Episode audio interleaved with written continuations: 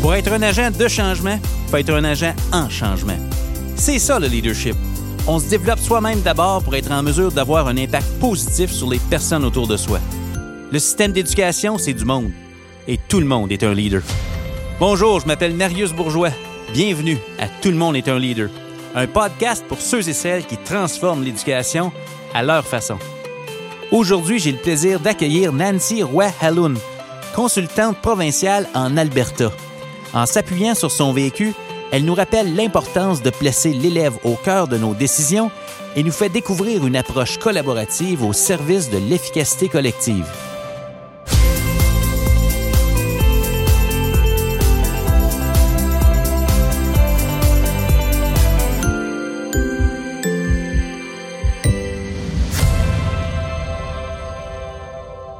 Nancy Roy Halloun, bienvenue à Tout le monde est un leader. Comment ça va, ma chère?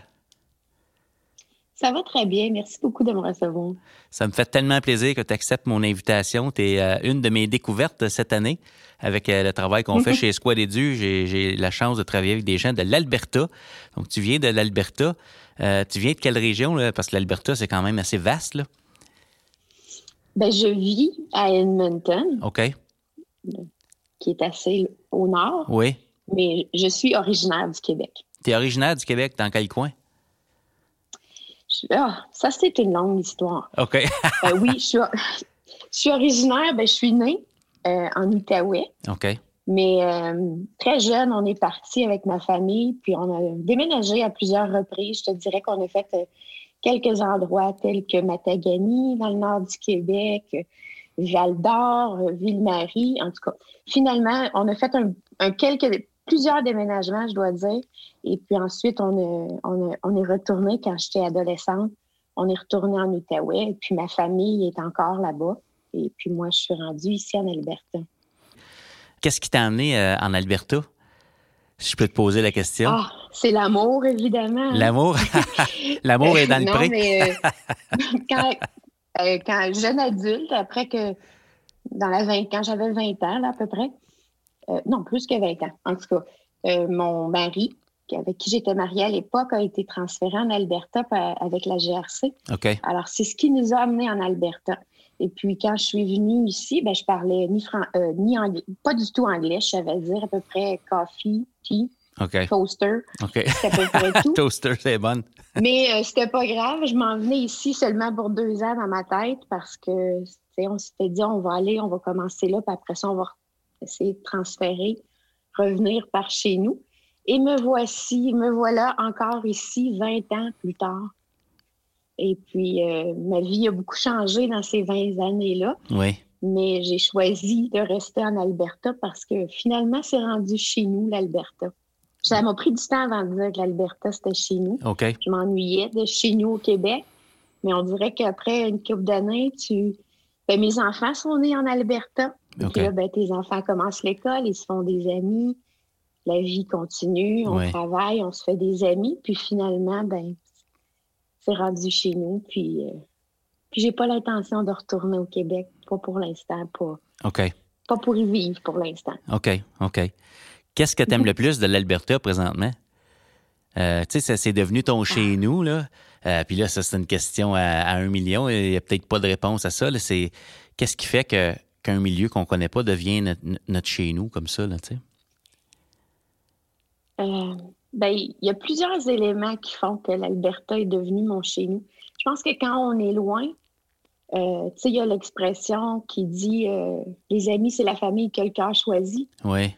Alors, on, se fait des amis vu que, tu sais, en Alberta, les francophones, on est beaucoup à venir de l'extérieur. OK. Puis on est beaucoup pas de famille ici. Alors, on se crée vraiment des amitiés euh, qui sont fortes. Je pense que c'est ça, c'est pas mal l'élément qui m'a qui m'a qui m'a tenu ici. C'était vraiment des amitiés importantes, des, des bons des bons et des bonnes amies. Et puis euh, c'est sûr que ça ça ça me tient. Les, on peut pas dire que les montagnes euh, ça ne tient pas ici malgré qu'à Edmonton on les voit pas les montagnes. OK mais on est proche des montagnes et puis la vie dans les montagnes, ça, c'est quelque chose aussi, euh, avoir accès aux montagnes rocheuses. Oui. C'est quelque chose qui, qui, euh, qui est d'une grande valeur ici. Moi, personnellement, mon conjoint et moi, on passe tous nos étés dans les montagnes à faire du cheval. On a des chevaux là-bas, puis on va faire du cheval. On a une petite roulotte, puis on fait du cheval. Alors, la vraie vie de cowgirl, et puis... ça donne le goût de, ça donne le goût d'y aller. Puis aussi, ben, c'est sûr, j'ai, euh, la vie a fait que je me suis euh, séparée dans toutes ces années-là. Et puis, j'ai rencontré mon cowboy albertain. Fait que ça, c'est sûr que ça, me tient en Alberta. puis, l'autre élément que je trouve vraiment euh, intéressant, c'est, de vivre la francophonie en Alberta. Puis, c'est différent de la francophonie au Québec, évidemment, mais de voir à quel point les, francophones de l'Alberta euh, ont à cœur leur, leur, leur langue, leur identité aussi. Puis ça, c'est, ça fait vraiment une, une, différence pour moi. Mes enfants, ben, ils ont grandi ici. Donc, ce sont des, des, des enfants, des franco-albertains. Donc, ils ont fréquenté l'école francophone, mais comme tous les bons petits franco-albertains, euh, des fois, ils, parlent plus franglais que français. Mais euh, en tout cas, euh, c'est pas mal les éléments qui, font qu'on a le cœur ici. Oui, je te comprends tellement. Mais il faut que j'ajoute que je m'ennuie souvent de ma famille qui, sont tous au Québec. oui, Parce que là, s'ils m'écoutent, il ne faudrait pas que je dise que je m'ennuie pas d'eux autres, que je m'ennuie vraiment d'eux autres. Mais on se sent plus loin maintenant avec FaceTime, avec on, on prend l'avion, on y va et puis euh, c'est facile le monde, de, le monde est petit. de communiquer. Ben le monde, est, petit. la distance est rendue moins grande avec tous les accès ben à, ce qu'on a pour se voir et se parler. Oui, oui. Ben écoute, c'est le fun de t'entendre euh, parler de ça. Euh, je suis content aussi que les gens te découvrent avec le podcast, l'épisode d'aujourd'hui. Moi, je te découvre cette année. Tu es une passionnée de l'éducation tu as la chance d'avoir un rôle tellement intéressant, un rôle provincial pour appuyer les quatre conseils francophones en Alberta, parce qu'il y a des francophones en. Alberta, n'est-ce pas? Donc, il y a des gens qui ont besoin d'appui. Euh, qu'est-ce que tu fais présentement? Veux-tu nous expliquer ton rôle? Ben oui, des francophones, il y en a en Alberta. Les gens ne pensent peut-être pas qu'il y en a autant, mais il y a, si, si, ma mémoire est bonne, puis il y a 42 écoles francophones. Donc, quatre conseils scolaires francophones et euh, répartis sur un grand territoire. Donc, on va jusqu'à haut, là, Fort McMurray, jusqu'au sud. Et puis, mon rôle, euh, ben, je travaille avec le consortium provincial francophone. Et euh, ben, en fait, je fais partie de deux équipes.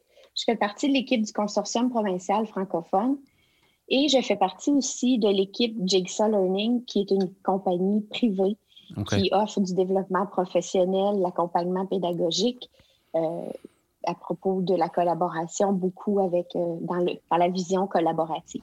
OK. Mais mon rôle essentiellement, que ce soit dans, avec une équipe ou l'autre, je travaille avec les quatre conseils. Donc, je travaille avec plusieurs directions d'école et je les accompagne j'offre du développement professionnel et j'accompagne les écoles à mettre en place une, une, approche collaborative au sein de leur école. OK. Donc, euh, tu sais, c'est pas, pas une approche où on. Tu sais, la collaboration, c'est pas juste ah ben on met ça en place puis on va, on va collaborer. OK. C'est aussi de travailler avec eux à développer cette culture collaborative, cette philosophie de, de collaboration. OK. Alors, j'accompagne les quatre conseils, les, les, quatre, les 42 écoles dans ça. Tout dépend où ils sont rendus dans leur démarche. Il y en a qui que c'est. Chacun, chacun chemine à sa façon. Oui. Mais euh, puis avec les conseils scolaires, ben, je travaille directement avec euh, les quatre conseils aussi au niveau du conseil, parce que la collaboration, c'est pas juste dans les écoles, il faut que ça se passe. C'est souvent dans les conseils scolaires, comme avec les équipes de service aux élèves. Je travaille avec des équipes à mettre en place une structure collaborative qui favorise euh, euh, qui favorise vraiment la discussion autour de, des élèves. Parce que l'approche collaborative avec que euh, qu'on promouvoit ou qu'on développe, c'est l'élève qui est au centre de la collaboration. OK. ça, c'est vraiment un aspect que je, qui pour moi est très intéressant. Puis qui me tient beaucoup à cœur. Je pense que okay. nos conversations devraient être autour de l'élève. OK. Comment l'élève peut-il être au centre de nos collaborations entre adultes, qu'on soit au conseil ou qu'on soit dans une école? Comment on arrive à ça? Comment on arrive à ça? eh bien, euh, la façon qu'on développe cette approche avec les écoles, c'est que, bon, ils mettent d'abord une structure collaborative en place, donc du temps pour se rencontrer. OK. Ça, c'est, ça, c'est toujours euh, le grand défi. Peut-être qu'on pourra y revenir. OK. Mais euh, ils mettent du temps de rencontre et puis la structure collaborative que l'on favorise, c'est que lorsqu'on a que les enseignants arrivent à la rencontre, ils doivent avoir en tête ou avoir identifié des élèves de qui ils veulent parler à la rencontre. Alors, par exemple, bon, j'arrive à, la rencontre, on est tous assis, puis là, il y a un enseignant qui peut dire, moi, aujourd'hui, j'ai vraiment besoin de parler de, Marius parce que j'ai des inquiétudes pour Marius. Et, ce qu'on cherche à faire avec le questionnement et la direction ou le, leader de la, de la, de la rencontre, euh, l'animateur doit, doit, essayer aussi de diriger la, rencontre pour dire OK, ben Marius, c'est quoi sa, difficulté? Bon, ben, par exemple, Marius, il est souvent absent. Mm. Donc, on, dit ça, c'est l'élève. puis Marius, il est souvent absent. Qu'est-ce qu'on peut. Est-ce qu'il y a d'autres élèves qui s'absentent souvent? OK. Puis là, il y a souvent des enseignants, oui, moi, moi je trouve que, puis on a ça. Qu'est-ce qu'on peut faire alors pour appuyer ces élèves-là? S'absentent souvent. Comment on peut les appuyer? Puis là, je donne un exemple avec l'absentéisme. C'est souvent comme relié avec la lecture ou l'écriture.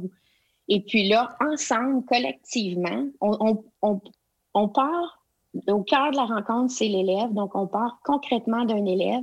On essaie de voir, de cibler le défi de l'élève. Et ensuite, ensemble, collectivement, on essaie de trouver des actions possibles pour aider cet élève-là. Comment on peut appuyer cet élève-là. Donc, du coup, on met en place des stratégies pour l'élève, mais du même, du même coup, on, alimente le coffre à outils des enseignants, de l'équipe, des gens qui sont autour de la table, parce qu'il y a, plein de monde autour de la table, c'est pas juste des enseignants. Alors, on alimente le coffre à outils et les stratégies de tout le monde. Je trouve ça extraordinaire euh, de, tu sais, juste l'idée d'avoir euh, une structure en place où on nous invite à parler des élèves qui ont des besoins, puis je me dis, par ricochet, ça peut aussi être une table où certains enseignants peuvent parler des difficultés qu'eux rencontrent en classe. Parce que s'il y a des élèves qui ont des besoins, ça veut dire que peut-être que j'ai des questions au niveau de ma pédagogie, puis de qu'est-ce que je peux faire pour aider. Puis ça, ça donne comme une permission aux gens de, d'en parler parce que si j'ai des difficultés avec certains de mes élèves, avec Marius, parce qu'il s'absente puis il prend du retard, ben euh, si je sens pas que j'ai les outils et qu'il n'y a pas de structure en place pour me permettre d'en parler, ben peut-être que j'en parlerai pas si j'ai peur d'avoir l'air de quelqu'un qui est qui sait pas ce qu'il fait ou euh, d'avoir l'air fou ou de pas avoir la réponse, peu importe. Donc je me dis c'est c'est le fun pour ça. Mm-hmm. Ça me fait penser aux équipes de la réussite en Ontario. Il y a des équipes qui ressemblent à ça. Euh, avec des, regroupements. C'est une équipe, euh, enseignants, direction et autres intervenants, éducateurs, euh, enseignants de ressources. Justement, c'est une structure qui ressemble à ça. Et appelle ça l'équipe de la réussite, au secondaire également. mais peut-être qu'avant d'aller plus loin dans la structure de collaboration, j'ai plein de questions. Peut-être que ce serait intéressant pour les gens qui nous écoutent que tu nous parles du modèle, le cadre théorique. C'est quoi ce modèle-là? Euh, il y a des morceaux, puis je, regardais le livre que tu m'as envoyé, que j'ai pas eu la chance de lire, mais le modèle, le framework, si tu veux, le cadre euh, conceptuel, mhm. euh, il y a trois gros morceaux, si je me trompe pas. Hein? Donc, c'est quoi ces trois gros morceaux-là? Tu es en train de nous parler d'un de ces morceaux-là, mais si tu nous présentais les trois morceaux, puis on pourra retourner dans la collaboration après. Oui, il y a trois morceaux, puis la façon que c'est illustré dans nos. La façon qu'on a illustré l'approche, c'est que c'est des morceaux de casse-tête. Le premier morceau, ça s'appelle structure et processus collaboratifs. Donc, comment mettre en place des rencontres collaboratives? Puis, dans ce morceau-là, on touche euh, différents éléments. Par exemple, on touche euh, comment faire un, comment trouver du temps. Hein? C'est la première, première chose qui vient dans, les discussions que j'ai avec les, les directions, c'est on n'a pas le temps. Où est-ce qu'on va faire ça? C'est quand on va faire ça? Parce que tu sais, collaborer après l'école, ça ne tente pas toujours. Alors, comment on peut euh, intégrer du temps dans l'horaire pour collaborer? ensuite de ça, dans tout ce morceau, on parle des, des normes de rencontre. Comment préparer nos rencontres? Comment, comment les enseignants peuvent arriver à la rencontre avec en tête, j'ai identifié les élèves de qui je veux parler, mais j'ai aussi identifié le défi de ces élèves-là. Parce que l'idée, c'est pas de parler d'un même élève pendant 45 minutes puis d'énumérer tout ce qui va pas bien puis de pas passer à l'action. L'idée de la structure collaborative, c'est j'arrive avec un élève, j'identifie sa problématique, le défi qu'il rencontre et ensuite, on cherche des actions, on cherche des solutions. Donc, c'est de mettre en place concrètement. Donc, ça, c'est le, morceau structure et processus. Euh, il y a plusieurs éléments qu'on regarde, qu'on regarde avec euh, les équipes avec qui je travaille, comme établir des normes de rencontre pour que la rencontre soit plus efficace. Comment tu établis un ordre du jour? Comment aussi tu gardes des traces de ces mhm. rencontres-là et que tu en assures le suivi? Parce que c'est beau là, mettre des actions en place, mais c'est quand on va faire le suivi, puis comment on va faire le suivi? Donc ça, c'est le gros morceau. Puis dans le visuel, le morceau structure et processus, il est plus grand. Il est le plus gros morceau. Ensuite, il y a deux autres morceaux qui sont importants. C'est celui des données et des preuves d'apprentissage. Donc, évaluation, si on veut. Alors, comment on peut utiliser les données pour alimenter nos discussions? Ça amène. c'est euh, intéressant, ça. Je te laisse continuer. Comment on peut avoir des données? Mm-hmm. Euh, puis, tu sais, parce que, OK, je vais faire un petit retour sur structure. On pourrait, on arrive des fois à des rencontres collaboratives, puis on a des, personnes autour de la table qui disent Non, moi, tous mes élèves vont bien. OK. Puis, on a d'autres, personnes autour de la table qui, en ont 25 élèves qui vont pas bien. Alors, comment on fait comme équipe pour dire comment on va répondre à la diversité des besoins de nos élèves? Parce qu'on on, tombe vraiment dans une discussion où ce sont nos élèves. Ce ne sont pas juste mes élèves dans ma classe, ce sont nos élèves. Mm-hmm. Donc, à partir des données qu'on a, puis des données, quand je parle de données, là, c'est pas, ça n'a pas besoin d'être des données euh, des grandes évaluations ou des, données. Souvent, ce que les écoles font, c'est qu'ils vont faire un profil de leur d'un profil de classe de 1 à 4. Puis là, on va mettre c'est qui nos élèves qui sont drapeau rouge, c'est qui nos élèves qui nous inquiètent? Alors, on part de données pour alimenter nos discussions. Et puis, euh, je ne sais pas si vous connaissez un peu le cycle d'enquête de Timberley, où euh, on part de données et puis là, on se pose des questions. Ça, c'est les défis qu'on voit. Donc, on identifie des élèves et leurs défis. Ensuite, on se pose la question, qu'est-ce qu'on peut faire pour les aider? Mais aussi, on mesure, les, on fait un suivi, puis on est capable de dire à notre rencontre suivante, euh, de dire, OK, ben, ce qu'on a fait, ce qu'on a mis en place, est-ce que ça a fonctionné? Donc, d'autres types de données. Donc, nos données servent de point de départ, mais servent aussi de points d'arrivée pour aussi célébrer nos succès. Donc, il y, a toute une partie dans, le processus qui est de célébrer nos succès et de, dire on a mis ça en place, ça a bien fonctionné. Bien, ça, c'est une bonne stratégie. Peut-être qu'on devrait essayer ça avec d'autres élèves, peut-être. Mm. Puis, euh, ce que ça fait, c'est que le, pouvoir des données, c'est vraiment de, de, rendre euh, aux équipes, aux enseignants, aux, aux gens qui sont autour de la table de constater les effets positifs des actions mises en place. Oui.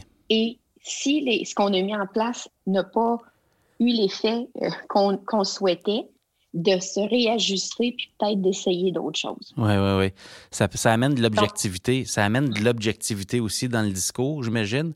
Peux-tu donner un exemple de peux-tu donner un exemple de succès qu'on pourrait vivre? Par exemple, on parle de Marius à la rencontre.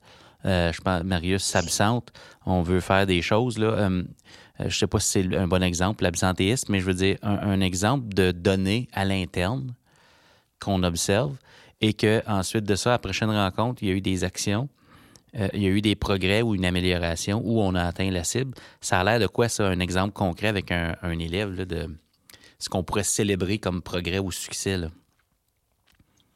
Eh bien, on, on va continuer avec l'exemple de Marius parce que c'est c'est quand même le fun, je trouve. c'est bon. T'es un bon, bon petit gars. ben, c'est ça. Marius s'absente euh, on a la discussion de l'absentéisme. On dit, OK, est-ce qu'il y a d'autres élèves qui s'absentent? Puis là, on va nommer, ah ben Stéphane aussi s'absente souvent et euh, Valérie, on a remarqué qu'il s'absente souvent. Qu'est-ce qu'on va faire pour ces élèves-là? Et là, autour de la table, il y a une discussion de dire, OK, qu'est-ce qu'on peut faire? Et il pourrait avoir euh, une enseignante qui dit, moi, j'ai une bonne relation avec Marius, j'ai enseigné il y a trois ans, on a toujours eu une bonne relation. Je vais prendre le temps de, de parler à Marius à chaque matin quand il arrive à l'école juste dire je suis contente qu'il est là. Mhm. Alors, pendant, parce que le cycle des rencontres, c'est cinq à six semaines. Donc, pendant cinq à six semaines. Plutôt que de lui rappeler qu'il n'est pas là et qu'il n'a pas eu son billet. Exactement. Exactement. Alors, pendant cinq à six semaines, cette enseignante-là, à chaque fois que Marius rentre dans l'école ou quand. Salut Marius, je suis vraiment contente de te voir aujourd'hui. Comment ça va? Mhm. Euh, est-ce que tu as besoin d'aide avec quelque chose? Peu importe. Dans cinq à six semaines, on revient et on regarde, on revient avec le, le, dossier, si on veut, là, des absences. Là, le, mais nous, c'est dans, un système. Là. Alors, on revient et on dit, mais regardons ça. Marius, le mois passé, il s'est absenté 12 euh, fois. Et ce mois-ci, Marius s'est absenté quatre fois. Wow, ça va bien avec Marius. Mm-hmm. on, va, on va continuer cette approche-là. C'est une approche euh, pas mal. C'est un exemple assez simplifié, là, mais on pourrait avoir un exemple en, littératie où C'est la vraie vie. C'est la vraie vie. C'est la vraie vie. Mais là, euh, mais là Nancy, je te, j'aimerais ça aller plus loin dans ton exemple parce que là, tu as donné un exemple super concret. Tu as dit qu'il y avait une équipe autour de la table. Fait que c'est, en autre mot, peut-être que l'enseignante, elle, s'est dit Moi, je vais saluer Marius tous les matins. Peut-être que la direction a dit Moi, je vais appeler à la maison pour voir s'il y a quelque chose qu'on ne sait pas qui pourrait expliquer ça. Peut-être que quelqu'un mm-hmm. d'autre va regarder autre chose. Je veux dire, il y a différentes actions complémentaires qui peuvent être posées pour agir là-dessus, j'imagine. Oui, il y a différentes actions, exactement comme tu viens d'expliquer, mais puis il y a aussi des, actions qui ne sont pas nécessairement dites, mais que tout le monde entend, toute l'équipe entend que Marius s'absente souvent. Alors, pour Marius, c'est l'élève d'une équipe. Alors, c'est toute l'équipe qui se met autour de Marius pour essayer de, de, faire quelque chose pour l'appuyer. Puis des fois, c'est des gestes qui, ça n'a pas besoin d'être des grandes actions, euh, des évaluations par-dessus des évaluations ou des rencontres mhm. avec un spécialiste. On essaie vraiment de trouver une réponse au cœur de notre équipe avant d'aller plus loin dans, dans, les, dans les services qu'on aurait besoin. Donc là, tu nous, parles, tu nous parles de deux morceaux présentement du modèle. On est encore en train de parler de l'approche collaborative. Le gros morceau de casse-tête, ce sont les structures de collaboration. Euh, trouver du temps pour ça. Ensuite de ça, on a les données et les preuves d'apprentissage ou de progrès dans certains cas. Quand on parle d'assiduité. Puis il manque l'autre morceau de casse-tête. Il y en a un troisième. Le troisième morceau, oui. Le troisième morceau, il s'appelle continuum de soutien. OK. Ou, si vous préférez, la pyramide d'intervention. OK. OK? C'est vraiment. On, on, appelait ça pyramide. Le morceau avant, il y a quelques, il y a deux ans, on appelait ce morceau-là pyramide d'intervention. Et puis, euh, on s'est rendu compte que c'est pas tout le monde qui fait des pyramides. Il y en a que c'est plus des continuums et tout ça. Donc, en tout cas, un ou l'autre, on peut c'est, la c'est le même principe. Donc, la pyramide d'intervention. Alors, dans notre, le, ce morceau est aussi important parce que la pyramide, d'abord, la pyramide ne sert pas à, à mettre des élèves dans la pyramide. Ça ne sert pas à dire Hey, Marius, là, c'est un élève, euh, il est rouge, là, parce que ça va pas bien, Marie est toujours absent. Non, la pyramide d'intervention, c'est un peu le coffre à outils de l'équipe école. Qu'est-ce qu'on va mettre en place au niveau universel qui est des incontournables dans notre école? Alors, si par exemple, euh, on dit, je vais, je vais changer, je vais aller vers un littératie. Si on fait notre pyramide, on a vraiment un objectif dans notre équipe, c'est d'améliorer la littératie, ben on, va, on va construire notre pyramide en littératie. Il y a des écoles qui bâtissent une pyramide en comportement. Il y en a une qui, qui bâtit, qui vont. Il y en a qui ont trois pyramides, en fait, en littératie, en numératie et en bien-être des élèves. Ouais. Mais ce qu'on fait, c'est qu'on bâtit cette pyramide-là en équipe aussi. Alors, on dit au niveau universel, dans le bas de notre pyramide, quels sont nos incontournables? Et je vais donner l'exemple que j'allais donner en littératie. Euh, quels sont nos incontournables en littératie? Alors, si par exemple on dit l'enseignement explicite des stratégies en lecture, ça c'est un incontournable, on va le faire dans toutes les classes, on va le voir dans nos, dans nos classes. Ensuite, malgré cette intervention-là, il y a des élèves qui ne réussissent pas. C'est quoi nos stratégies? Que l'on peut mettre en place, qu'on appelle un peu nos stratégies de différenciation pédagogique? Et on fait ensemble ce continuum de soutien-là mais on l'alimente au cours de nos rencontres. Parce que si on est en train de parler d'un élève, puis qu'il y a un enseignant qui dit on pourrait essayer cette stratégie-là et que cette stratégie-là n'est pas dans notre continuum de soutien, dans notre pyramide, on va l'ajouter dans notre pyramide. Et plus on se rend compte, plus notre, notre, pyramide s'enrichit. Donc, de pratiques qu'on se partage. Ça, ça veut dire qu'il faut être capable de nommer nos stratégies ça, ça veut dire qu'on développe un langage commun autour des stratégies. Mm-hmm. Ça veut dire qu'on a mm-hmm. des mécanismes pour identifier des stratégies qui sont dignes d'être intégrées dans une pyramide au niveau d'une école. Parce que je peux dire, moi, dans ma classe, je fais ça de même. Euh, peut-être que ça marche pour moi. Comment vous faites pour déterminer s'il y a une stratégie euh, peut peut-être fonctionner dans une salle de classe, mais c'est une stratégie qui fonctionne parce que c'est monsieur un tel qui l'a fait. C'est pas nécessairement quelque chose qu'on voudrait recommander à tout le monde. Comment vous faites pour départager ça? Est-ce que vous avez une démarche pour ça ou euh, tu sais ce que je veux dire? Tu parlais de s'appuyer sur les données pour les élèves. Souvent, on s'appuie sur des données aussi pour choisir les, euh, les stratégies qu'on va vouloir déployer. Comment ça marche, ce bout-là? Bien, ce bout-là, vraiment, quand on parle des stratégies universelles, souvent on les établit pas nécessairement au cours de, la rencontre. On établit nos stratégies universelles. Euh, des fois, ça vient du conseil scolaire aussi, les, les, stratégies universelles à mettre en place. Parce que ça devrait être des stratégies qui sont euh, des stratégies ou des interventions à haut rendement, qui sont appuyées par la recherche. On ne décide pas tout d'un coup dans notre école qu'on met en place un programme qui n'a pas été pardon, appuyé par la recherche. OK, OK, OK.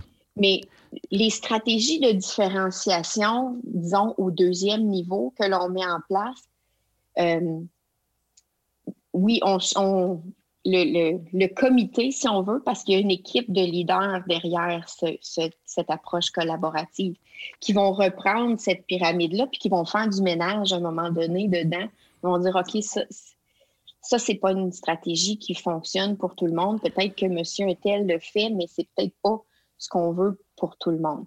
Alors oui, on fait du ménage là-dedans, mais moi, ce que je trouve de, bâtir cette, cette pyramide d'intervention, parce que c'est pas une pyramide qui est imposée puis qui t'est donnée euh, par ton, ta commission scolaire. Oui, il y a des incontournables qui sont donnés par ta commission scolaire, mais ensuite, il y a des, les stratégies du milieu de ta pyramide doivent venir de ton équipe et aussi des ressources que tu as disponibles. Parce que tu peux bien mettre une stratégie en place, mais si tu n'as personne qui, qui, est dans ton équipe qui est formé ou qui connaît cette stratégie-là, elle est inutile. Mais si tu parles de stratégie Ça de la théorie, que ton monde connaît, hmm. eh bien là, tu peux l'amener vers OK, on va l'améliorer, cette stratégie-là. Peut-être qu'elle n'est pas parfaite, mais on va hmm. l'améliorer. Ou peut-être qu'on va. Et puis, quand, quand le, donc le rôle de la, du leader dans cette, dans cette approche-là est très important. Parce que aussi, c'est pas juste s'asseoir pour parler des élèves, c'est d'écouter nos enseignants, c'est d'écouter les gens autour de la table et de dire Oh, OK, peut-être que cette pratique-là, mon équipe aurait besoin du développement professionnel pour mhm. l'améliorer, pour mhm. mieux la comprendre, pour mieux la mettre en application. Peut-être qu'on aurait besoin d'un accompagnement pour cet enseignant-là, pour mettre en pratique, parce qu'on sait que ça, c'est une stratégie qui est efficace, qui est prouvée par la recherche comme étant efficace. Comment je peux accompagner mon enseignant à la, mettre en, application avec cet élève ou avec un groupe d'élèves? Alors, tu sais, c'est pas un processus. Euh, l'approche collaborative, c'est pas un, modèle one size fit all, que tout le monde suive les démarches. C'est vraiment du va-et-vient, puis il y a beaucoup de.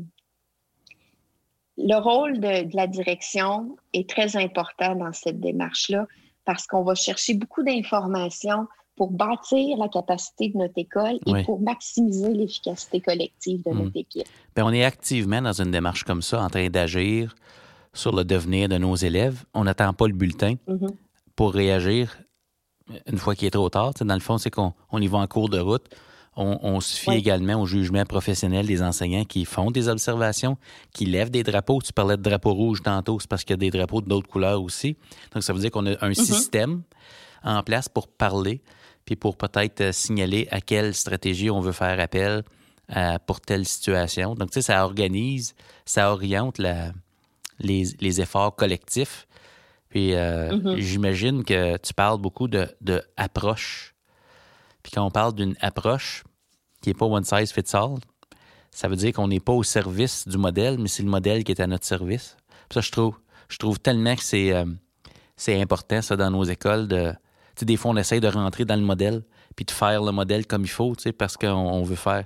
C'est pas ça, c'est le modèle, il est à notre service, dans notre réalité, avec les élèves qu'on a, les ressources qu'on a. C'est tellement des bons points que tu amènes de, de, dire que c'est pas, euh, pas pareil partout. Là.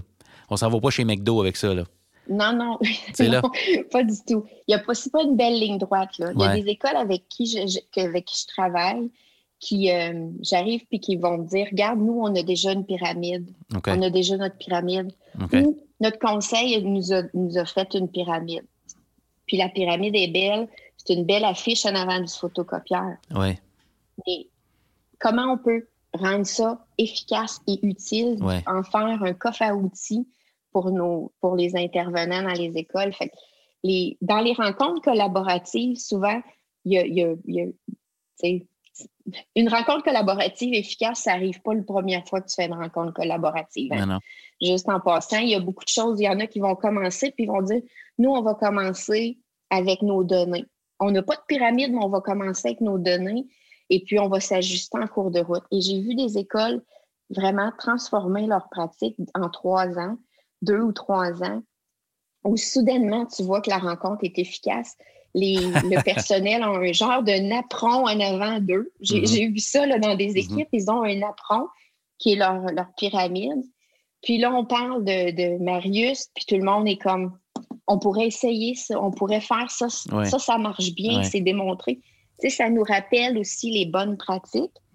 Puis on a des données pour s'appuyer aussi, dire, OK, ben Marius, on, Marius, il va bien, là, on, va, on, va, on va passer à un autre élève. Là, on ne parlera pas de Marius pendant six mois. Non, non, c'est ça. Peut-être qu'on va parler de Marius pendant six mois. Ben, ben on ne souhaite pas, mais, euh, mais l'idée, c'est qu'on on souhaite que nos stratégies soient euh, efficaces. C'est certain que ce n'est pas un modèle, comme tu disais, la pyramide, ce n'est pas un modèle qui me permet de transférer les responsabilités d'un élève à quelqu'un d'autre. Hein? Non plus, ce n'est pas une stratégie pour passer au suivant. C'est pour c'est nos élèves, qu'est-ce qu'on fait? Qu'est-ce qui m'appartient là-dedans. Mais tu parlais, euh, je ramène les trois morceaux. On a besoin de, on a besoin de, de structures de collaboration, des données, des preuves d'apprentissage et d'un continuum d'intervention ou une pyramide d'intervention. Euh, le premier bloc, il n'y a rien de ça qui se produit si on n'a pas de temps pour le vivre. Puis tu viens de dire, soudainement, après trois ans de rencontre, devient efficace. Je me dis, ça prend une certaine fréquence pour que ça fasse partie de nos pratiques. Tu sais, euh, c'est pas un événement, la collaboration. C'est un processus continu. Donc, pour que ce soit un processus, il faut en trouver souvent du temps. Euh, je travaillais avec, euh, je travaille encore avec un, district scolaire au Nouveau-Brunswick. Eux, leur façon de trouver ce temps-là, c'est aux deux semaines, le mercredi, les élèves sont pas à l'école, puis c'est des structures de collaboration parce que c'est la meilleure façon. Ça ne demande pas de suppléance nécessairement. Euh, pour leur milieu, ça répond à leurs besoins. Dans votre coin, c'est ça ma question, c'est comment, comment vous faites pour en trouver du temps? Est-ce qu'il y a des stratégies? Parce que tu dis que le rôle de la direction est super important là-dedans.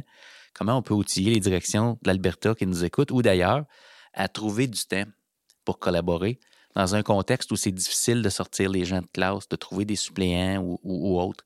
Y a-tu des petits, euh, des mm-hmm. petits trucs là, que tu peux nous partager? Là? euh, ben, chez nous, euh, il y a des conseils qui ont décidé de faire comme tu expliques, d'avoir euh, des journées dans le calendrier euh, pour la collaboration ou des après-midi ou des c'est un mercredi par mois où c'est vraiment où on établit que ce mercredi après-midi dans les écoles, il y aura les, les périodes de collaboration, les rencontres collaboratives. Ça, c'est le meilleur des mondes. OK. Parce c'est pas comme ça partout moi, j'ai commencé à, travaillé cette approche collaborative-là quand j'étais directrice d'école. OK. Et puis, euh, quand j'étais directrice, c'était nouveau, là. On, ne parlait pas de temps. Ça fait 7, 8, ça fait 8 ans de ça. Environ. Et puis, euh, il n'y avait pas de temps au calendrier, mais pour moi, quand j'ai, quand j'ai lu le livre et que j'ai commencé à travailler, euh, lire davantage sur les impacts de la collaboration, de l'efficacité collective, j'ai dit, OK, il faut qu'on trouve une solution, il faut mettre ça en place dans notre école. Moi, j'avais, j'avais, j'avais, j'avais décidé d'organiser ma journée différemment, donc de, de penser un petit peu à l'extérieur de, la boîte comme direction. J'ai dit, OK, non, il faut en créer du temps. Alors, il faut trouver ce temps. Alors, ce qu'on avait fait dans notre école, c'était, euh, on avait fait du jumelage de classe. Donc, mes élèves, mes, mes, mes élèves, les, les élèves de maternelle, première, deuxième année, allaient faire une activité de lecture partagée avec les élèves de 4, 5, 6. Pendant que ce temps, les enseignants de maternelle à deuxième année pouvaient se rencontrer pour discuter des besoins de leurs élèves, de, donc de faire une rencontre collaborative. Et on faisait ça le premier mardi du mois.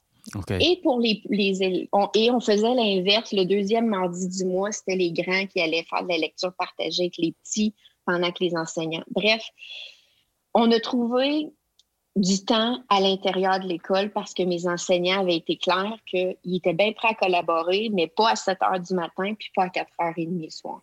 Puis rapidement, on a, on a vu que ça avait un, impact positif. Puis les, les, enseignants avaient hâte à ce, à ce mardi du mois pour s'asseoir ensemble. Et c'était positif aussi pour les élèves qui faisaient de la lecture partagée. on a mis toutes sortes d'affaires ben en place. Ben on a mis les lectures partagées. On a fait euh, mettre euh, les, les, plus grands devaient préparer des activités d'éducation physique pour les plus petits. Alors, tout le monde était dans le gymnase à faire des activités. Euh, il y a toutes sortes de formules comme ça qui est possible. Ça doit avoir tellement des retombées positives pour le climat scolaire entre élèves, de se voir pas juste dans le corridor, les grands et les petits, mais d'être en apprentissage ensemble et d'être responsable de l'apprentissage de nos amis euh, dans une structure. Tu sais, il y, a, un effet domino dans, le, dans ce que tu es en train de décrire. Positif. Là, oui, parce que le climat, l'inclusion aussi, l'inclusion, l'acceptation de, tous les élèves, c'était vraiment. Euh, ça, c'était un modèle que, j'avais mis en place dans mon école. Il y a des écoles, euh, j'ai été aussi directrice adjointe au secondaire, puis la même chose est arrivée. Quand est-ce qu'on va quand est-ce qu'on va collaborer? Et puis on s'est mis à regarder le calendrier, puis on a, on a comme constaté que, euh, tu sais, au secondaire, il y a la danse. Bon, pas cette année, là. J'avoue que cette année, ça pourrait être différent comme, euh, comme approche, mais on avait regardé le calendrier. Ah, il y a la danse d'Halloween, on a la cabane à sucre cette journée-là, on a ci, on a ça. Et puis, on avait développé un calendrier qui nous permettait que quand les élèves avaient ces activités-là, qui duraient une après-midi complète, on pouvait avoir la moitié du personnel pour une heure, disons les enseignants de 7, 8, 9 pour 60 minutes pour leur collaboration. Et ensuite, les enseignants allaient passer du temps avec les élèves qui avaient leur activité, puis on avait les enseignants de 10, 11, 12 qui venaient collaborer. Donc, on n'avait pas besoin d'avoir tout le personnel là. Alors, ça, c'est des, pistes de temps il y en a qui, euh, qui le mettent carrément, le temps de collaboration devient une priorité dans les journées pédagogiques parce qu'ils le voient aussi comme du développement professionnel. Ah, ça l'est. Entre collègues, entre collègues, on, se développe. Exactement. Ben ben oui. On se développe et on. Et ce qu'ils font, ces écoles-là, c'est qu'ils vont parler de stratégie, puis après ça, ils vont dire OK, mais on, on, on voudrait améliorer cette stratégie-là où on aurait besoin du matériel ou on veut euh, organiser nos données pour notre prochaine rencontre. Alors, la journée pédagogique sert à solidifier les morceaux de collecte de données et le morceau de continuum de soutien. Et ça devient du développement professionnel. On peut inviter, par exemple, si on, on, travaille en littératie, on peut inviter la conseillère pédagogique à se joindre à nous puis de dire, OK, nous, on a besoin d'enrichir nos stratégies, peux-tu nous aider avec ça? Alors, c'est un peu comme ça que ça se passe. Les modèles que je vois, c'est soit que les gens trouvent du temps à l'intérieur de l'école, comme j'ai expliqué l'exemple que j'ai donné de mes écoles, où j'ai été directrice et directrice adjointe, ou bien c'est dans les journées pédagogiques et il y a aussi au niveau des conseils scolaires où des fois, c'est vraiment une approche conseil scolaire et ces journées sont destinées à la collaboration. OK. C'est fantastique. Je ne sais pas si ça donne des nouvelles idées, mais euh, c'est les idées qu'on a ah, trouvées. ça, donne, ça donne de bonnes idées. Et puis là, j'aimerais qu'on parle de leadership parce que derrière ce modèle-là, il y a un désir de collaborer. Puis ce que tu viens de nous dire, c'est que si tu cherches comme il faut, là, il y en a des occasions de collaborer. La question, c'est pourquoi on collaborerait? Pourquoi on voudrait un modèle comme ça? Tu sais, dans le fond, là, dans, le fond, puis euh, ça prend une posture. Il faut que j'ai le goût que mes élèves deviennent nos élèves. Il faut que j'ai le goût que d'apprendre de mes collègues. Il faut que j'ai le goût d'agir sur l'apprentissage puis de dire, OK, je vais, je vais amener un peu euh, euh, un aspect scientifique à ma pratique. Tu sais, je veux que mes jeunes mm-hmm. apprennent ça, ben ce que je fais, je veux-tu le savoir? Si ce que je fais, ça fonctionne, ça peut être stressant. Euh, de constater mhm. qu'après cinq semaines, euh, ça n'a pas bougé. J'aime pas ça. Mhm. Savoir que ce que je fais, ça n'a pas eu de l'impact souhaité. donc, c'est déstabilisant. Ça demande une certaine posture. Puis, d'un point de vue de leadership, tu as été directrice et directrice adjointe. Tu accompagnes présentement des gens dans quatre conseils scolaires. Tu as un vécu euh, riche, puis tu as une bonne vision d'ensemble de tout ça. comment on amène les gens à avoir le goût, le goût de collaborer puis de dire comment, comment on, euh, on les amène là graduellement là, à, à voir les bienfaits pour eux, pour leurs élèves, pour leurs collègues. Euh, c'est quoi ta vision de ça, là, de comment on l'amène, ça, cette, approche-là? Ben, c'est sûr que le, le, le, leadership est vraiment important. OK. Euh, puis, puis quand je pense au leadership, disons au leadership de la direction d'école, OK je pense que le climat de confiance, c'est pas mal à la base de ça. Et pour moi, tu sais, quand je, quand je pense à leadership, ben, je pense à euh, écouter, inspirer, modeler. Alors, si. Tu sais, moi, moi, je trouve vraiment que, que j'ai entendu d'autres personnes dire ça dans d'autres podcasts à quel point, euh, quand on rentre dans une école, il y a, il y a un âme. Il y a, l'âme de l'école. il y a, on il y a, sent, on sent quelque chose. un climat qui. Exactement. Et puis, je pense que on peut essayer de mettre une structure collaborative en place, mais si c'est pas dans la culture de l'école, si c'est pas dans la culture, de, dans l'approche du leadership, euh, ça pourrait être plus compliqué. Hmm. Alors, faut, euh, faut, si je simplifie, là, faut avoir le goût de se parler en dehors de la structure de collaboration avant de dire on va avoir une structure de collaboration. Tu sais? Faut aimer ça se parler. Là. Exactement. Exactement. faut aimer ça se parler. Il faut, faut se faire confiance parce que, tu sais, le, nouveau prof, qui, le nouvel enseignant qui est autour de la table puis qui se dit Ouf, non, moi, si je parle, je vais peut-être perdre mon contrat. Ben, tu sais quoi, il va rien dire. Il n'y aura pas de collaboration. Puis le, le, prof qui a 25 ans d'expérience, il est autour de la table puis qui dit moi, j'ai pas besoin de ça, là, parce que, tu sais, moi, moi, ça va bien dans ma classe, tu sais. Alors, c'est compliqué. Comment on amène ça? Moi, je pense vraiment que c'est euh, c'est à travers la dynamique, l'ambiance, le, climat de l'école, mm-hmm. d'abord. Mm-hmm. Mais aussi, euh, des fois, je dis à des, écoles, parce qu'il y a des écoles qui me disent Ah, c'est pas tout le monde qui est embarqué, c'est pas tout le monde qui, a le goût de collaborer. Ah, ben non, c'est vrai.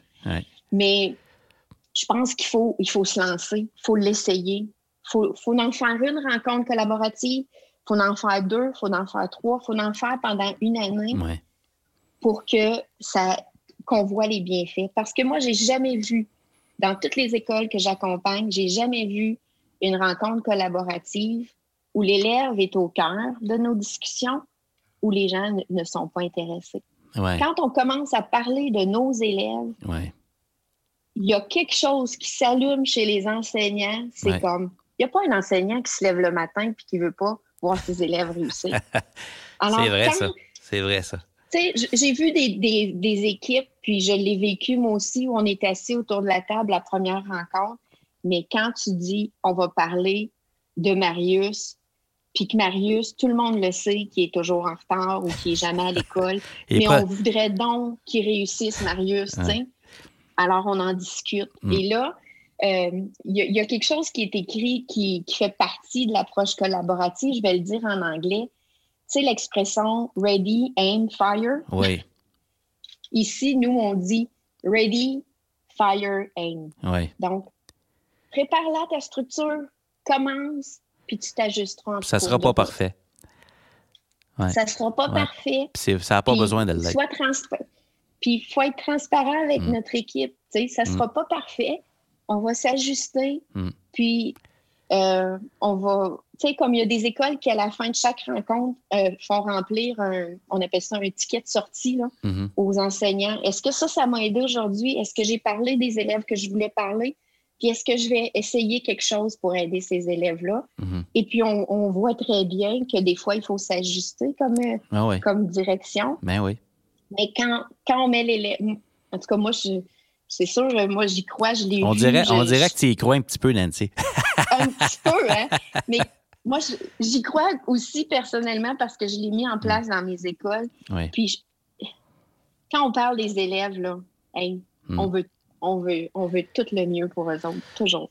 Moi, ma façon Alors, je sais moi, pas si ça répondait à ta Ah, question. ça, répond ça répond tellement à ma question. Puis dans, dans le fond, dans le fond, là, c'est pas toujours reçu comme ça, mais quand on met du temps à l'horaire pour permettre au personnel enseignant de se parler de ce qui compte le plus, qui est les élèves, de mettre des mots sur leur pratique, de regarder leur stratégie, pour moi, c'est une grande façon de montrer à quel point ils sont importants, à quel point on valorise leur euh, effet enseignant également, parce qu'on veut le soutenir. C'est comme c'est, c'est un investissement en eux, parce que les élèves peuvent pas s'améliorer sans les enseignants. C'est euh, Exactement. ouais. Donc, on je pense tu- que la collaboration, c'est comme dans, dans le. Tu sais, oui, la- je pense, j'y crois, puis je suis vraiment emballée par cette app- approche collaborative, mais je crois aussi qu'il faut pas. que c'est. Oui, il y, a trois, il y a trois composantes, mais c'est un morceau, la collaboration. Il y a plein d'autres choses autour, ouais, comme le leadership, ouais, comme ouais. Ben oui, le développement professionnel, qui viennent activer, ouais, si on veut, cette approche-là. ouais, ouais. L'accompagnement de l'humain Oui. là-dedans, là, parce On que, peut- ouais. Oui, Ab- absolument. Oui, lui-même. Tu disais que tu as regardé d'autres épisodes de podcast. Je porte fièrement mon T-shirt aujourd'hui. Tout le monde est un leader. Qu'est-ce qui te vient à l'esprit quand tu vois ça? Ben, moi, quand j'ai vu ça pour la première fois, d'abord, quand j'ai vu le T-shirt, je l'ai commandé. J'étais trop contente de voir ça. Euh, Qu'est-ce qui me vient à l'idée? C'est vraiment euh, ce qui est préconisé dans l'approche collaborative aussi, c'est le leadership partagé. Ouais, Et puis, c'est d'être capable de, de laisser la place aux gens de, pour fleurir. ouais, Ouais, fleurir, je pense que c'est le bon mot. OK. pour fleurir parce que tu sais, quand tu travailles avec une équipe d'enseignants, on, on le voit tout de suite, là, il y en a, Ouais, il y en a plein. Ils ont, tout le monde a un, un du leadership, tout le Ouais. monde est un leader, mais il faut, les- faut laisser la place à ça, puis les- laisser les gens euh, prendre cette, euh, ces initiatives-là, puis leur faire confiance. On revient encore à la confiance, mais je Ouais. pense que si, si tu fais confiance à ton équipe, puis que tu vois aussi le positif, les forces de chacun, puis tu es capable d'aller voir les forces, puis dire, hey, tu sais quoi, j'aimerais ça que tu, prennes, que tu prennes ça en main, puis que tu fasses avancer ça. Mais pour faire ça, ça, ça prend aussi euh, de notre part d'être capable, de, ben, pour une direction d'école, par exemple, d'être capable de dire, ça sera peut-être pas fait comme à ma façon, Ah, mais il faut donner de l'autonomie, il y a quelqu'un Oui, oui. oui, exactement. ben mais oui. cette personne-là va se développer là-dedans. Puis moi, j'aurais envie de te dire, quand j'ai vu ton T-shirt, euh, ça m'a fait vraiment penser à quelque chose, à un autre T-shirt que tu pourrais faire. OK. Je sais pas si. Moi, j'aime beaucoup l'auteur Paulo Coelho, oui, Coelho, oui, et puis, qui a écrit L'Alchimiste, entre autres. oui, oui. Puis, euh, chez nous, dans mon entrée, dans ma maison, il y a un, un cadre qui dit le bonheur, c'est quelque chose qui se multiplie quand on le divise. Puis, moi, à chaque fois que je rentre puis que je vois ça, je me dis tout le temps, je l'aime beaucoup, cette expression, cette citation, mais on pourrait enlever le bonheur puis on pourrait mettre le leadership. C'est quelque chose qui se multiplie quand on le divise. Oui. Alors, si moi, j'en donne, je le partage, mon leadership. Ah, ben, quelle belle invitation. Quelle belle invitation. C'est tellement. que c'est ça. Puis ça s'applique tellement à tous les rôles en éducation. Je peux le faire comme direction d'école envers mon personnel, mais je peux être en classe puis en donner à mes élèves. Je peux- leur Mhm. donner une place à ces jeunes-là. Euh, on a parlé beaucoup de l'importance du leadership dans ce modèle-là. J'aimerais ça que tu me dises peut-être brièvement des caractéristiques, des critères, euh, des, euh, des, choses observables, une posture qui décrivent comment un enseignant ou une enseignante peut contribuer à ces rencontres-là pour que les rencontres soient efficaces, justement. Comment, comment je, pense au livre de Patrick Lencioni, The Ideal Team Player, comment je peux être mm-hmm. un, membre un collaborateur idéal, s'il y en avait un dans cette structure-là, comment je me présente à ces rencontres-là? parce que les joueurs autour de la table font que ça devient efficace, ces rencontres-là. Il n'y a pas juste, c'est pas l'histoire d'une personne qui est bon animateur. Donc, ce serait quoi des, euh, des bonnes idées à nous partager pour les gens qui nous écoutent? Là? Bien, je pense que les, mots de Patrick Lancioni viennent vraiment euh, résumer les, comment on devrait être autour de cette table-là. Donc, hum, humble, euh, smart dans le sens intelligent, mais euh, intelligent ou ouvert à l'autre. Intelligent aussi émotivement, émotionnellement. Ouais, ouais. Et puis, euh, hungry, donc être capable de, d'avoir le goût de s'améliorer. Donc, je pense qu'il, faut ce, faut cette dynamique. J'ai parlé de confiance qui est à la base des rencontres. Puis, tu sais, moi, je, je pense qu'il faut avoir une ouverture d'esprit, être à l'écoute de nos collègues, puis être capable d'accepter des idées de nos collègues et de ben, d'avoir cette je pense une ouverture d'esprit euh, d'accompagner d'être là pour les autres et peut-être que les autres sont là pour nous à des temps où nous autres aussi tu sais tout le monde on est tous vulnérables d'être capable de d'être vulnérable de, de, démontrer sa vulnérabilité ouais ouais wow Écoute, le temps, le temps file, j'aurais le goût de jaser trois heures. Euh, on serait. non, mais c'est intéressant. Puis euh, j'aime ça parce qu'on prend le temps d'aller dans le détail, dans des choses qu'on pourrait effleurer. J'aime ça. On met des mots là-dessus, on met des situations concrètes. Euh, je suis certain que ça va aider les gens qui, prennent le temps de nous écouter aujourd'hui. Mais, j'aimerais ça qu'ils apprennent à te connaître, toi, la personne, également. On serait peut-être rendu à notre portion rafale. je te donne un mot, un mot ou une expression. Puis, rapidement ou brièvement, un mot, une idée euh, euh, qui, qui, te vient à l'esprit quand tu entends ces mots-là. T'es-tu game? Ah oui, moi, je suis toujours game. Oui. ben, je commence avec euh, le, plus évident. Quand tu entends le mot leadership, qu'est-ce qui te vient à l'esprit? Il y a bien des mots qui me viennent à l'esprit quand j'entends leadership, mais je pense que c'est écouter, inspirer, modeler. OK. Quand tu entends le mot collègue au pluriel, Qu'est-ce qui te vient à l'esprit? Ah, ça, ça m'amène trois mots, je te dirais. ou trois idées, ou deux. OK. Efficacité collective. OK. Ça, c'est le mot. Et aussi, puis ce qui me manque le plus en ce moment avec cette pandémie mon travail à la maison, le bon café du vendredi matin, ah puis le 5 à 7. Ah, oui. Parce que moi, je pense aussi qu'il y a beaucoup euh, qui joue. on a parlé comment on devrait être autour mm. de, cette, euh, de cette table quand on collabore. Mm. Mais, euh, tu sais, j'ai parlé de confiance, euh, de relation. Et qu'il y en a des choses qui se passent dans, autour d'un bon café le vendredi matin. Tu sais, en tout cas, là, c'est mon petit côté qui me manque, puis ça doit être parce que parce que c'est vendredi matin. le, la, la dynamique du vendredi. Hein, mm-hmm. la frénésie du vendredi dans une école. Ça, c'est super. Ouais. je te comprends tellement. Moi aussi, ça me manque en passant. Mais j'aime le concept de commencer avec un café puis finir avec le 5 à 7. Ça, j'aime bien gros ça. Ah, ça, c'est, ça, c'est un, incontournable dans les écoles. En tout cas, dans mes écoles. un défi que tu as transformé en opportunité au fil de ta carrière ou, ou un défi qui a façonné le leader ou la leader que tu es, en train de devenir? Là? Ce serait quoi? Je pense que ce serait mon expérience de direction euh, dans une école élémentaire ici à Edmonton, à l'école à la découverte. OK. Euh, c'était un défi parce que c'était euh, ben, ma première expérience de direction, ma première expérience de leadership. Puis, puis j'ai appris tellement de choses, mais j'ai tellement fait de choses tout croche aussi. OK. Tu sais, Alors, euh, ben, tout croche. Je faisais, je pensais que je faisais, de mon mieux au moment où je, le faisais. Avec du recul. Là. Tu faisais pas exprès. Là.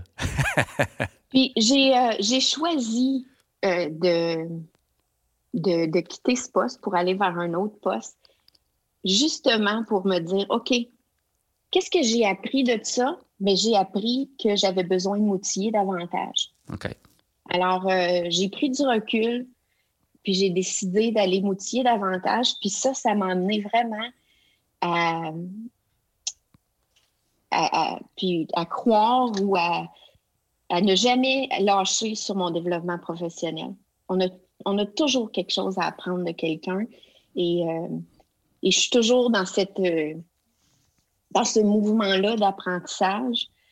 Puis c'est ce qui m'a des fois, j'y repense à, ce qui s'est passé ou à comment j'ai, des erreurs que j'ai faites ou des bons coups parce que je pense que j'en ai fait.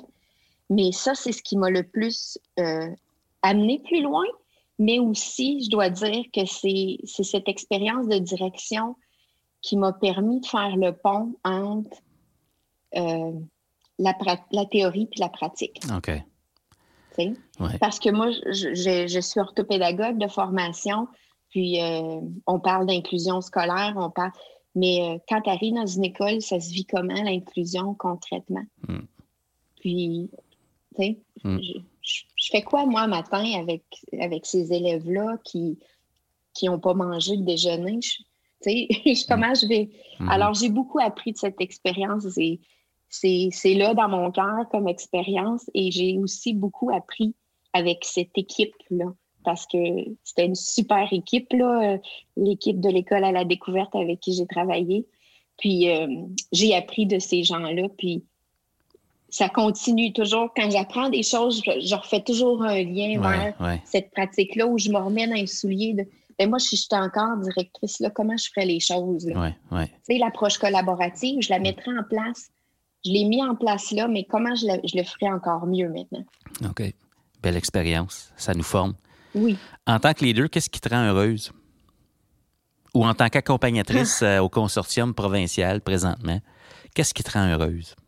Ah, ce qui me rend vraiment heureuse, c'est quand quelqu'un euh, cogne à ma porte ou m'envoie un courriel puis qui me demande, même si ça va pas ça ou j'ai besoin d'appui là, ça, ça me rend vraiment heureuse parce que ça démontre euh, de la confiance d'abord. Puis il y a tout l'aspect relationnel. Je pense qu'il n'y a personne qui viendrait euh, cogner à ma porte si euh, ne se sentait pas nécessairement à l'aise avec moi. Mm-hmm. Donc, je pense pas qu'on peut accompagner efficacement si on n'a pas établi ou si au départ on n'établit pas une relation de ah, confiance, une relation avec la personne. Alors mm. ça, c'est vraiment ce qui me fait le plus plaisir quand on, on est capable de, de, de dire qu'est-ce qui va pas, puis de demander de l'appui. Mm. Puis j'aime ça, évidemment, quand je vois, comme je t'ai dit, des écoles que j'accompagne depuis deux, trois ans, puis qui me réinvitent à leur euh, rencontre collaborative ou qu'on on, se rencontre pour un café avec une direction, puis qui me disent Hey, ça va tellement bien, tu devrais voir comment on a cheminé. Ça, je trouve ça vraiment, ça me rend vraiment heureuse. Mm. Le meilleur conseil qu'on t'ait donné? Ah, ben ça, je vais toujours m'en rappeler. le meilleur conseil qu'on m'a donné, euh, c'est euh, un, collègue direction d'école euh, que les gens de l'Alberta connaissent assez bien, Jean-Daniel Tremblay, quand j'étais directrice, qui m'a dit Nancy, quand il y a quelque chose qui ne va pas, respire puis attends 24 heures avant de réagir. Il m'a sauvé bien du trouble. Parce que je suis une personne assez spontanée. Et puis, je, donne ce conseil-là à plein de monde, à mes enfants aussi, souvent quand ils, vivent des choses. Euh, mes enfants, c'est des jeunes adultes, puis quand ils vivent des choses, je dis toujours Attends 24 heures. Tu vas voir, demain matin, tu, vas voir les choses différemment. Tu seras pas à la même place. non. Quand tu entends le mot coaching, qu'est-ce qui te vient à l'esprit? Ben, coaching, je pense que le mot qui me vient à l'esprit, c'est ben, essentiel. Je pense que, puis, tu as mentionné ça euh, déjà dans une de tes, de tes sessions de coaching. Euh, le développement professionnel, c'est une chose, la formation telle qu'elle, c'est une chose, mais sans l'accompagnement, le coaching, euh, il y, a, peu de choses qui se mettent en application. Donc, moi, le chiffre me, reste en tête. Donc, une formation, on va mettre en application plus ou moins 5% euh, mais quand on ajoute la composante de coaching à notre formation, bien, il y a environ 95 qui va vraiment se vivre concrètement dans l'école. Alors, je pense que coaching essentiel, c'est le mot qui me vient en tête. Hmm. C'est extraordinaire. 95% c'est quand même impressionnant. Tu te dis, waouh, on peut quasiment pas faire un sans l'autre. Puis on n'a pas eu la chance d'en parler. Ça sera pour une autre discussion, mais je vois tellement le point de rencontre entre l'approche collaborative puis le coaching et, cette mhm. approche de coaching pour diriger ces choses-là. Mais en tout cas, ça pourra être une autre, une autre rencontre. Je termine cette rafale-là. Mhm. Je t'amène à réfléchir à ton avenir un petit peu. Ta prochaine étape à toi, tu as plein de vécu, tu es rendue accompagnatrice présentement ta prochaine étape comme euh, professionnel, ça, ressemble à quoi? Ça peut être la semaine prochaine, ça peut être. Euh, c'est pas obligé d'être un nouveau poste. je parle juste une prochaine étape dans ta pratique ou euh, qu'est-ce qui s'en vient pour toi? Hey, ça, c'est une bonne question. C'est sûr qu'une prochaine étape, un souhait peut-être, parce que je sais, il y a beaucoup de choses qui, se passent.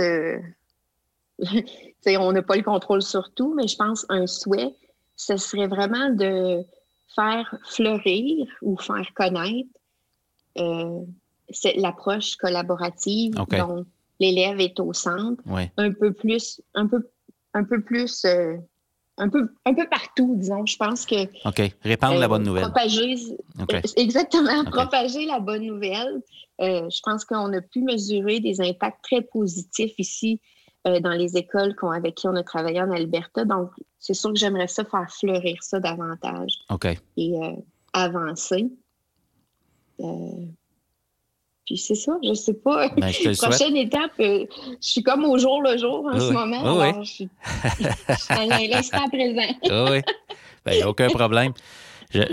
une, de mes, une de mes questions préférées, c'est sur quel aspect de ta pratique tu travailles présentement? Puis euh, c'est dans cette optique-là que je pose toujours la question, c'est quoi ta prochaine étape? Parce que dans le fond, on travaille sur, euh, sur notre pratique professionnelle, tu sais, tout ça, puis avec, avec la pandémie, puis le contexte actuel, tu sais, beaucoup en télétravail, euh, ça a dû sûrement amener des ajustements dans ta façon de travailler. Donc, qu'est-ce qui, qu'est-ce qui se passe avec présentement ton rôle d'accompagnatrice? Est-ce qu'il y a des choses qui ont dû changer à cause de ça? Puis dans ta façon de le jouer, ce rôle-là, là, euh, tu sais, le, café du vendredi n'est pas là. Euh, y a-t-il des choses sur lesquelles tu as dû travailler justement pour garder ce rôle actif-là que tu as comme accompagnatrice? Oui, beaucoup de choses. sais, on a dû, euh, j'ai dû rajuster beaucoup d'approches. par exemple, au consortium, j'avais déjà préparé avec les quatre conseils francophones, on avait déjà établi une planification de l'approche collaborative. Puis j'étais vraiment emballée parce que ce qu'on avait fait, c'est qu'au lieu que je travaille individuellement avec chacun des conseils, j'avais établi cette année, euh, puisqu'on avait accès au virtuel, de pouvoir travailler, de faire des collaborations entre les conseils, parce que ça aussi, ben il y a tellement de belles choses qui se ben passent dans chaque conseil que je me mm. disais, je peux pas aller dans un conseil, voir ça, puis m'en aller dans un autre conseil, puis dire, hey, j'ai vu ça je ne veux pas être la seule porteuse de, cette, euh, mhm. de, ces belles choses qui se passent. Donc, cette année, on avait prévu tout un développement professionnel où on pouvait collaborer. Euh, puis, ça a commencé comme ça au début de l'année, mais on a, on a dû réajuster parce qu'il y en avait, tu sais, avec tout ce qui se passait dans les écoles, les gens n'avaient pas nécessairement le temps de, de, ces, de, de pouvoir euh, suivre tout ce, ce perfectionnement professionnel. Alors, ce qu'on a comme on a changé, c'est qu'on a, j'ai développé euh, juste dernièrement, là, je, viens tout juste de terminer, tout un cours en ligne, donc une formation continue virtuelle sur l'approche collaborative, dans lequel on parle des trois morceaux qui, qui donnent la théorie, qui donnent aussi une mise en application et qui finit toujours avec un accompagnement, euh, accompagnement pédagogique où je peux rencontrer les écoles, puis on discute de ce qu'ils ont vu dans le, dans le module ou dans ce qu'ils viennent d'apprendre ou de mettre en, application. Donc, euh, ça, c'est vraiment, euh, pour moi, c'était nouveau. de, développer une formation, un cours virtuel en ligne. Ça t'a permis, euh, euh, je, revois la citation de Paulo Coelho, là, je veux dire, tu t'es multiplié. exactement. Puis, mais j'ai vraiment aimé, j'aime ça. C'est sûr que le contact humain me manque, mais je pense qu'en mettant la composante d'accompagnement, de coaching qui reste toujours disponible, ben, les gens peuvent avancer encore. Ça n'a pas, euh, ça aurait été facile de mettre tout ça sur la glace puis de dire on n'avance pas cette année, on n'a pas le temps de, pas le temps de collaborer, on n'a pas le temps d'avancer là-dedans, mais les écoles, les conseils scolaires ont tenu à ce qu'on trouve d'autres moyens. Puis euh, donc ça, j'ai dû réajuster vraiment ma pratique. Ça a des avantages parce que tu sais, quand on, quand on accompagne des, des, écoles partout dans la province, on est, on est pas mal souvent sur la route. Oui. Alors, euh, l'avantage, c'est qu'il y a moins de temps passé sur la route et plus de temps à, travailler. Ben oui, euh, ben oui. Être euh, dans son, sur son X, tu sais. Pardon? D'être sur son X, t'es mm-hmm. plus souvent dans ce que tu aimes faire, puis oui. Absolument. Oui. Alors, mm. ça ça m'a permis de développer des choses. Puis, puis j'ai comme découvert que j'aimais ça, être un peu. j'aimais ça quand on me sortait de de quand on me, on, poussait à penser à, l'extérieur de la boîte. OK. Quand on a discuté avec les, conseils, puis je me disais, mais, qu'est-ce qu'on peut faire alors? Ouais, ouais. Mais là, c'est le fun. On, passe, on, sort de la boîte, on pense à d'autres façons de faire les choses. On remet en question des choses qu'on ne pense pas euh, remettre en question euh, habituellement. Mm-hmm. Exactement. On arrive déjà à la fin de notre entretien, ma chère Nancy. C'est tellement le fun de discuter avec toi et de découvrir ta réalité. C'est un contexte particulier en Alberta. C'est fantastique de découvrir ce milieu-là, puis euh, ce que vous faites. Euh, justement pour penser en dehors de la boîte, puis pour collaborer, continuer à avoir cet impact-là euh, chez les élèves. si on se propulse peut-être dans l'avenir un petit peu, puis tantôt tu parlais que c'est un souhait que tu avais peut-être d'être capable de répandre la bonne nouvelle en dehors de l'Alberta si, euh, on y va à ce niveau-là, si on parle de l'éducation en général, pas juste en Alberta, euh, qu'est-ce que tu vois présentement qui pourrait être des orientations intéressantes pour l'éducation euh, dans les prochaines années?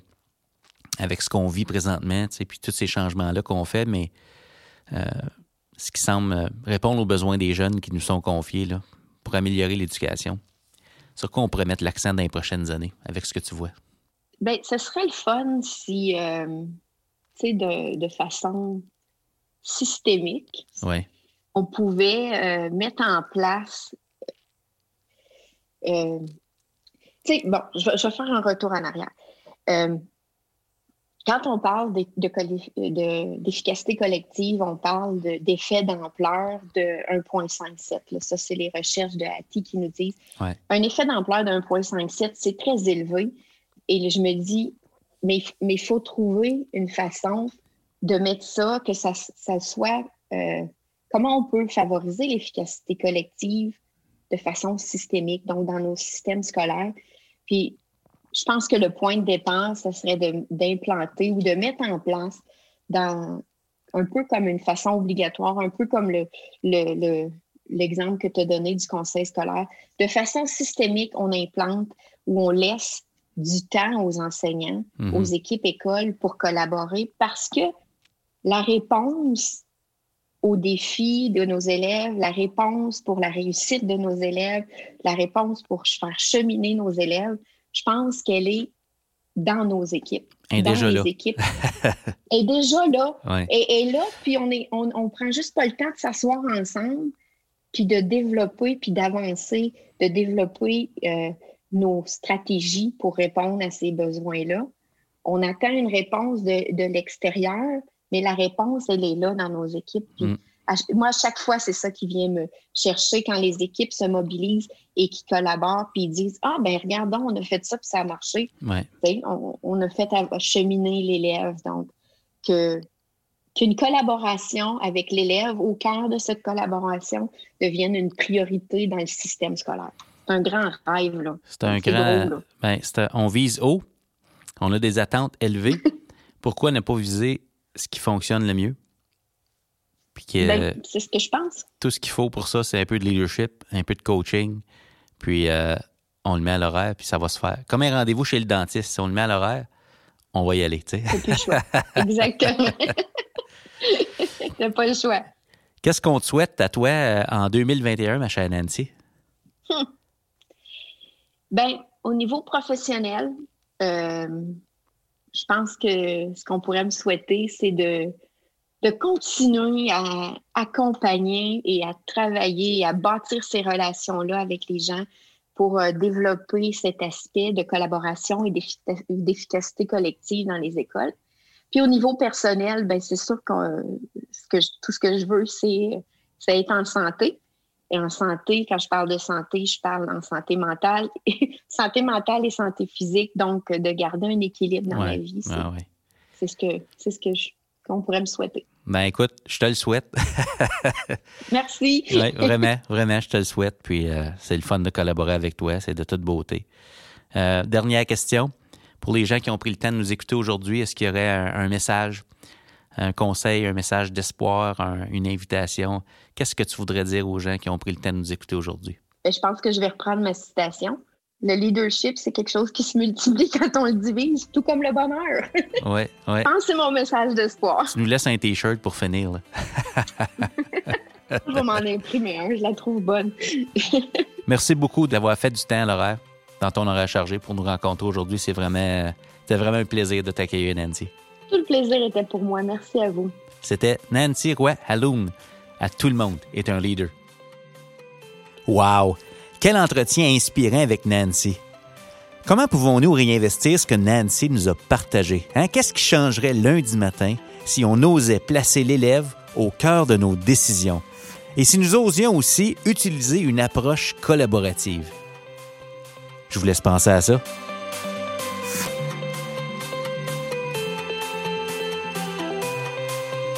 Le podcast Tout le monde est un leader est disponible sur SoundCloud, Spotify, iTunes et Google Podcast. Le podcast est également disponible sur YouTube, donc je vous invite à vous y abonner. Je vous invite également à suivre Tout le monde est un leader, le blog, sur esquadedu.ca, barre oblique, blog.